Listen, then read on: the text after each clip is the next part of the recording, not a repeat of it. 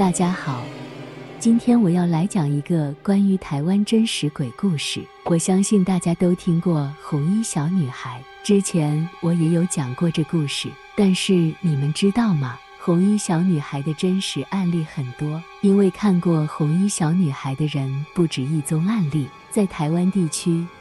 有不少人亲眼见过红衣小女孩，只是有的人看过，不说不宣传；有的看过就莫名离奇死亡，所以很多流传都不知所踪。今天，我就告诉你另一个看过红衣小女孩的真实故事。在讲故事之前，我贴心提醒你一下，如果你还没订阅，要赶快。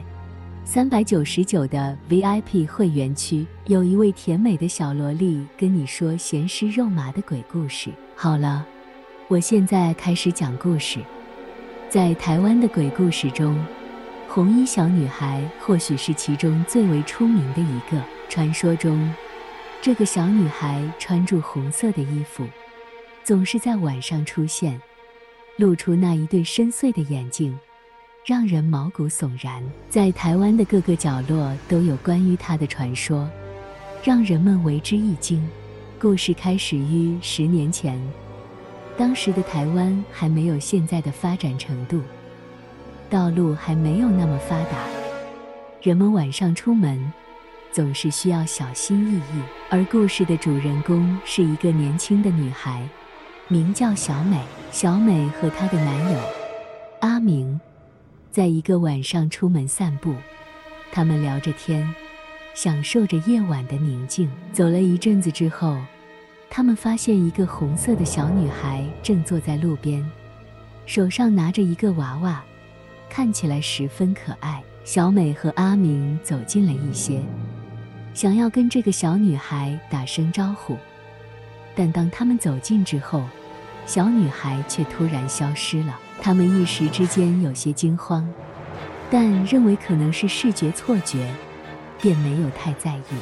然而，自从那一晚之后，小美开始感觉到有些不对劲。她每次夜里都会梦到那个小女孩，那一双深邃的眼睛总是盯住她，让她感到十分不安。她开始对阿明讲述她的梦境，但阿明总是认为这只是她的幻想。然而，当小美开始在梦中感到小女孩的威胁时，她开始变得越来越紧张。她开始睡不住觉，白天也感到十分疲惫。一个月后，小美在街上又见到了那个小女孩。这一次，小女孩直接对小美说话了：“你要帮助我，帮我找回我的娃娃。”小美被小女孩的话吓到了。她一时之间不知道该如何回答。小女孩接着说道：“如果你帮我找到了娃娃，我就不会再来困扰你了。”小美决定帮助小女孩找到娃娃，但她不知道该从何开始。她开始进行调查，询问当地居民是否曾经看到过类似的小女孩，但却一无所获。她越来越感到困惑，也开始感到害怕。在这个时候，她遇到了一个神秘的老人。老人告诉小美，小女孩其实已经死了，但她的灵魂还留在人间。她失去的娃娃是她生前最珍爱的东西，也是她死后灵魂无法超生的原因之一。老人告诉小美，如果她能帮助小女孩找到娃娃，那么小女孩的灵魂就可以安息了。小美决定听从老人的建议，并且开始积极寻找娃娃的下落。在接下来的几天里，她走遍了整个城市，问遍了每个人，终于在一家古董店中找到了那个娃娃。她把娃娃带回了小女孩所在的地方，并把娃娃交给了她。小女孩接过娃娃，向小美道谢。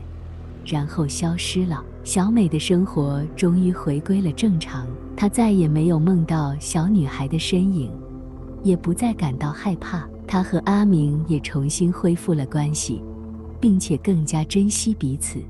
然而，有一天晚上，小美在家中收到了一封信，信中写着：“谢谢你帮助我找回了娃娃，但是我还是会回来的。小美感到十分害怕，但她决定不再退缩，而是要正面面对这个问题。她开始学习关于灵异现象的知识，并且尝试用各种方式与灵魂沟通。她发现，这个小女孩的灵魂其实并不是那么恐怖。她开始与小女孩的灵魂进行沟通，并且逐渐了解了她的故事。原来，小女孩生前家境贫困，她从小就没有父母关爱，只有一个娃娃是她的宝贝。然而，她在十二岁那年因病去世，而他最珍爱的娃娃也被偷走了。小女孩的灵魂留在人间，一直在寻找她的娃娃。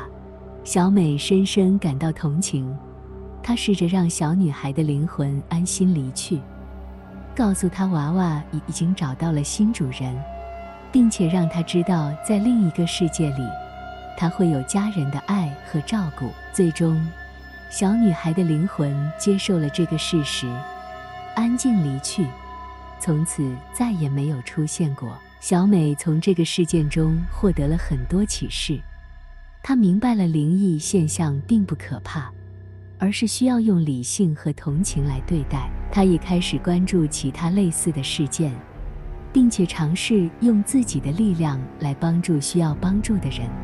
在这个故事的结局中，人类并没有直接和小女孩的灵魂对抗，而是通过沟通和同情，让她的灵魂得到了解脱。这个结局显示了，恐怖和暴力并不是解决灵异事件的唯一方法，人性的善良和同情也可以有力地影响这个世界。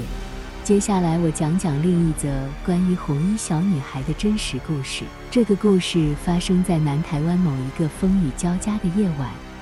小镇里的人们都躲在家里，不敢外出。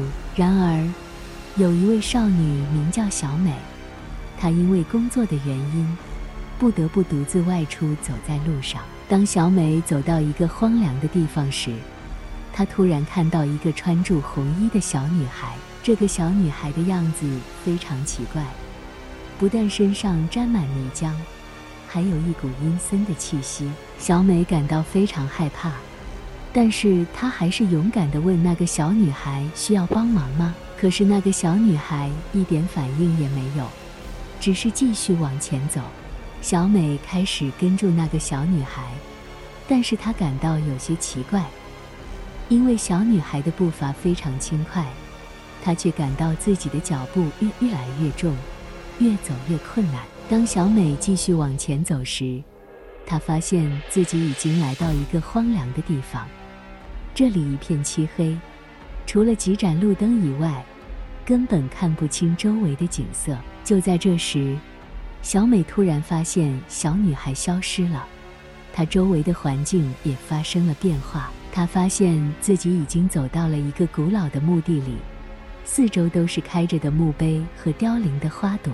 小美感到非常害怕，但是她没有办法回头，因为她已经迷路了。突然间，小美听到了一些奇怪的声音，像是有东西在叫她的名字。小美感到非常害怕，她开始慌乱地四处奔跑。然而，当她转过身时，却发现自己的身后站着那个穿着红衣的小女孩。小美越来越害怕，她试图逃离这个地方，但是她发现自己已经被困住了。当她转过身时，小女孩已经消失了，她周围的景色也开始变得模糊不清。